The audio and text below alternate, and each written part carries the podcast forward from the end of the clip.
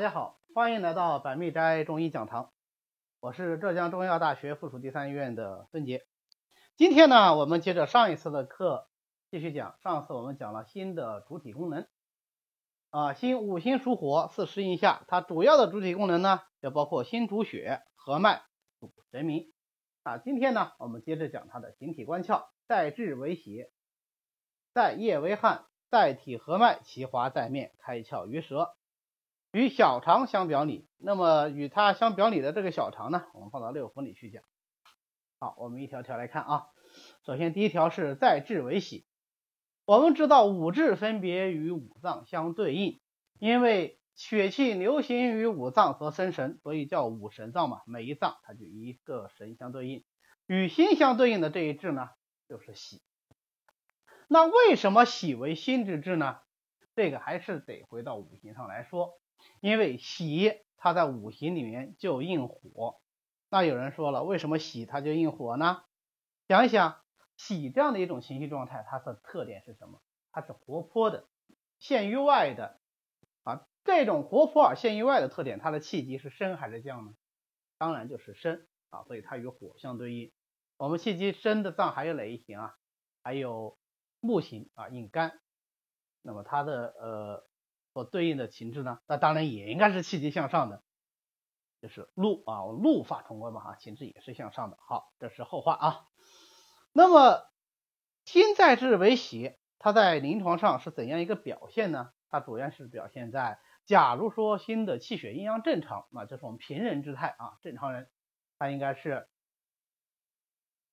能够对于大多数的事情，所谓一笑了之啊，他能够处于一个比较。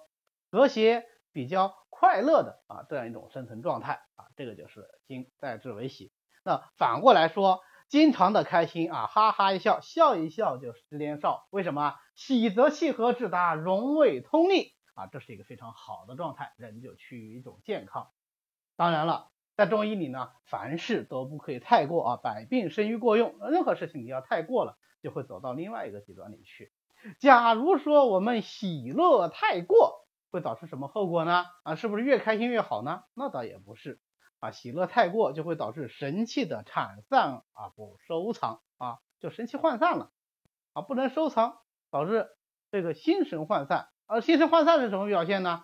啊，不能集中注意力啊，所以我们经常说男笑三痴，女笑三呆啊，这还是有道理的啊，笑的太过了啊，就不能收敛心神，不能收敛心神，就会导致。啊，记忆力下降导致失眠，导致心悸啊，这些啊神气不养的症状。那么反过来，假如说心的阴阳气血出了问题，会不会也导致情志上发生一些变化呢？那就也会这样啊。所以《内经》里讲，心气实则笑不休，虚则悲。如果说心气这个实不是说是心气啊很旺盛很充实，不是啊，而是说。啊，心气异常的出现了一些为邪实所侵袭，比方说最容易侵袭心的应该是什么？是火邪同气相求嘛，对吧？啊，心火上炎啊，心火太过旺盛，它就会出现什么症状呢？就会出现嬉笑不休。这种嬉笑不休，当然就不是发自内心的这种开心啊，这种笑，而是一种无法自控的病态的笑。啊，比方说过去古代曾经有一个医案啊，呃。有一个中年妇女，她老公生病了。照道理来说呢，老公生病了，啊，过去我们知道妇女不能不能顶半边天，对吧？这是一个男权社会，那么这个家庭就会陷入困境，所以她是非常担忧这件事情。那么这种担忧、这种困顿呢，就导致这个妇女的阴阳气血发生了变化。什么变化呢？心火上炎啊，用我们现在流行的话说，就是上头了。那么出现了这个心火上炎症以后啊，它就表现为一个。终日哑哑的症状啊，这个原文就写的终日哑哑，哑哑就是不由自主的笑啊，不是说我们小孩子牙牙学语的这个哑哑。那么怎么办呢？请了很多医生来看，都看不好啊，不知道这是个什么怪病。后来就请到了这个医案的作者，这个医案作者给他查测按脉以后啊，说你这个是心火上炎。那一问家里果然有事儿，好，那怎么办呢？清心火啊，通过清心火的方法呢，哎就把这个妇女的病治好了。那有人说心气实则笑不休，那心气如果虚呢？虚就悲啊，就不开心。那呃，心气虚则悲，有没有什么具体的例子呢？哎呦，这个例子就太多了。有没有听说过更年期综合征呢？更年期综合征的时候啊，肾中的精气逐渐的衰竭，五脏皆衰。那么其中呢，也表现为心中的气血也衰减了。啊，它就会会有一个什么症状呢？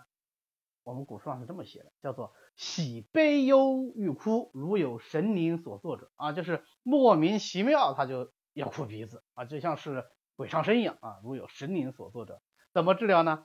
补心气啊，当中引用甘麦大枣汤，你看甘草、小麦、大枣都是养心的，那么心气充实以后呢，它这个症状啊就消失了。所以我们在临床上，如果说以后看到有一些呃病人啊，包括或者是我们自己啊，养生总觉得，哎呀，这段时间怎么会莫名其妙就有一种悲从心来的感觉呢？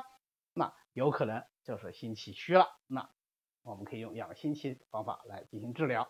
啊，当然了，不能我们这里说啊，心气虚则悲，那你把所有的悲都找到心气上去，那也是不对的啊。我们往后面啊，明天。再讲到这个肺的时候，大家还知道肺的治是悲忧，所以悲忧也可能跟肺有关系。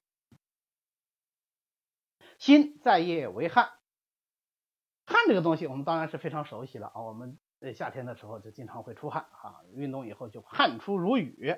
那么为什么人会出汗呢？汗是怎么来的呢？我们中医里认为啊，汗是阴阳相互作用的结果。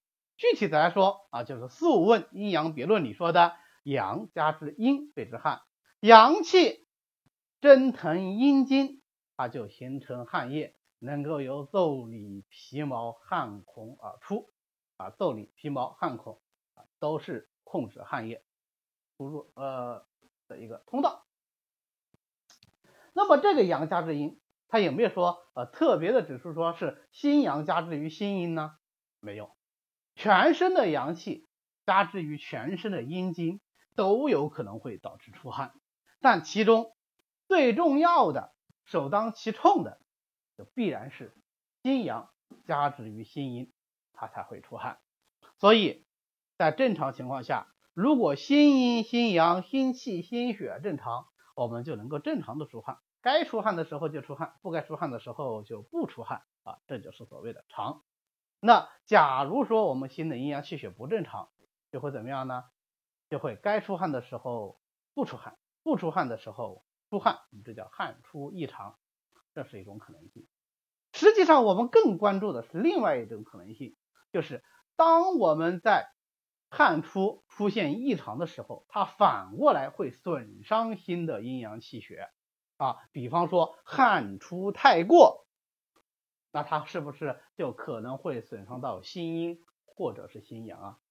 那大家想一想，它到底是损伤心阴呢，还是损伤心阳呢？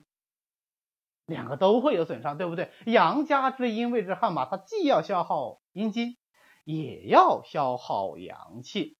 所以你看，我们后面要学呃张仲景的《伤寒论》的时候，他凡是汗出太过，他往往他要用附子啊去养他的阳气，往往呢。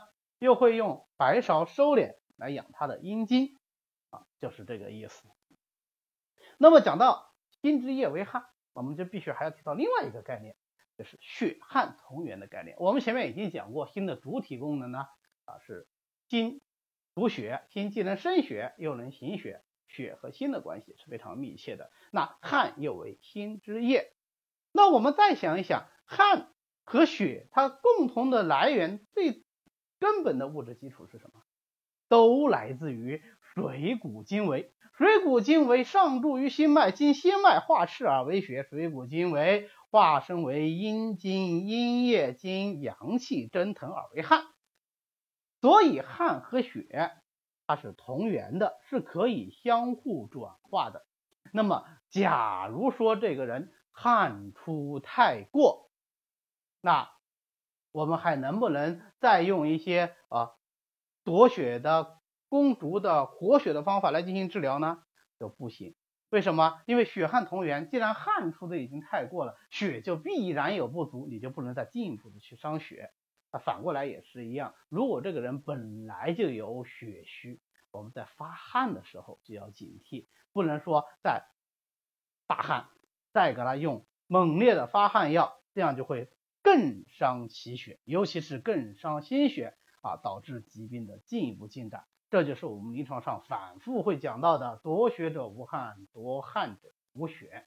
尤其是在我们用汗法的时候，要特别警惕那些本来就有阴血亏虚的病人啊，不能说我为了治这个病，反而加重了病人的病情发展。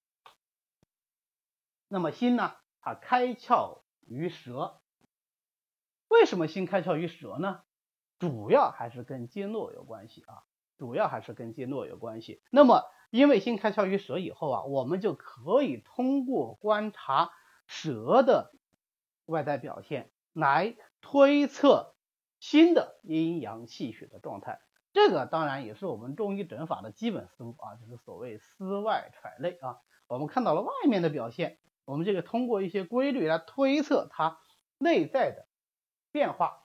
那在正常情况下，如果心的气血阴阳都正常。舌应该是怎样一种表现呢？它就是什么颜色？舌头大家都都有看过是吧？没看过人家舌头，有看过自己的舌头，它是红的，是淡红的啊，千万不能是鲜红的啊，鲜红欲滴这种那不能行啊，那个就太过。淡红，而且是融润的，那有润泽的感觉，有光泽，柔软灵活。那么舌头还有一个重要的功能是什么呀？对，味觉，所以它。味觉会非常的灵敏啊，吃什么菜就能尝出什么菜的味道来啊，一点点味道它能尝得出来，味觉灵敏。说话呢就语言流利，这是个正常的情况。那假如说心的阴阳气血出了问题呢？我们前面讲过，就可以通过舌头表现出来，对吧？那如果心火上炎，舌头会是什么变化呢？大家想一想，它的颜色会变得，对，它会变红，甚至于。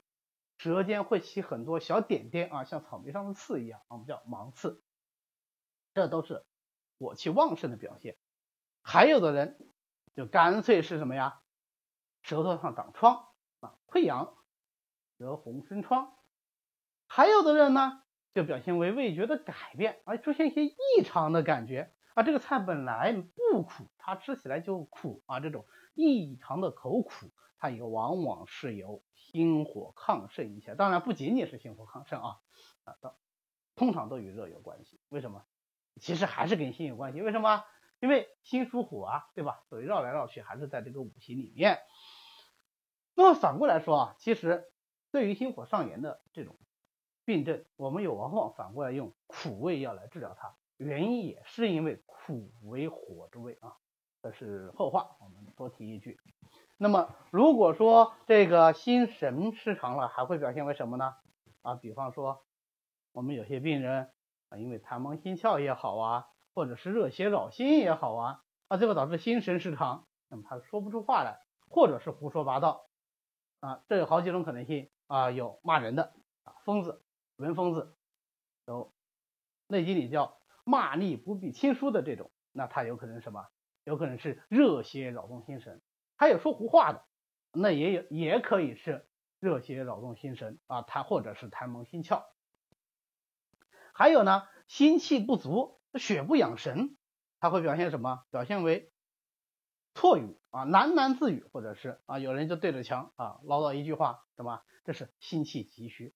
还有的人呢，明明他想说 A，他说成了 B 啊，明明要叫自家的儿子，结果叫成了自家的女儿，叫完以后马上回过神来了。这叫什么？这叫错语啊，也是心神的问题。那么你看舌头的这些病变，我们就可以观察，通过这些病变，我们就可以观察到心的阴阳气血的变化。那么心在体呢？合脉，它的外滑就在面。在体合脉这个，我们在前面主体功能里面讲啊，心合脉已经是详细的讲过了啊，它是。心行血藏神的啊重要的物质基础，实际上也是什么？也是心生血的重要物质基础啊。所以心合脉对于心的主体功能来说，对于整个心系统来说都是非常重要的。那么正因为心合脉啊，十二经脉、三百六十五络，所有的这些经脉，它的血气都会向上走，汇聚于面啊，汇聚于头面部，头为中央之会嘛。那么所以呢，我们。新的心气的外化，就通过这些经脉啊，通过这些血气在面部能够表现出来。所以，假如说我们新的气血阴阳是正常的，我们就表现为面色红润、光泽。那如果新的阴阳气血不正常，啊，比方说心火特别上炎的，那他的脸色就会怎么样？脸色就会红啊，甚至有的人看起来仿佛是红光满面啊，其实他是非常上头啊，心火上炎，脾气暴躁。那如果说他的心血的不足呢？那他可能就会表现面面色的一种萎黄、晦暗感。萎黄跟我们说黄皮肤的这个黄是不一样的，它不但是一种黄，而且是一种没有光泽的黄啊，我们叫它萎黄。